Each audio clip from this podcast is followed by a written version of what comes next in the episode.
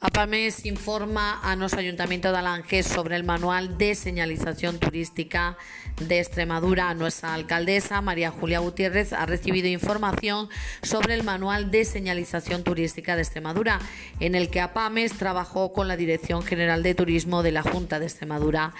En la reunión en nuestra playita de Alange también ha participado Carlos eh, Gallardo de la Matuc Digital, la primera empresa extremeña que ha recibido formación específica de APAMES en esta materia. Se trata de un paso más en el objetivo de la Corporación Municipal de Alange de continuar con las mejoras de accesibilidad en nuestra playita y su entorno, en línea con las actuaciones ya iniciadas para lograr la bandera azul. Esta ha sido la segunda reunión tras la celebrada en Badajoz, en la sede de APAMES, en la que participó el arquitecto municipal Javier Galán y la agente de desarrollo local Julia González.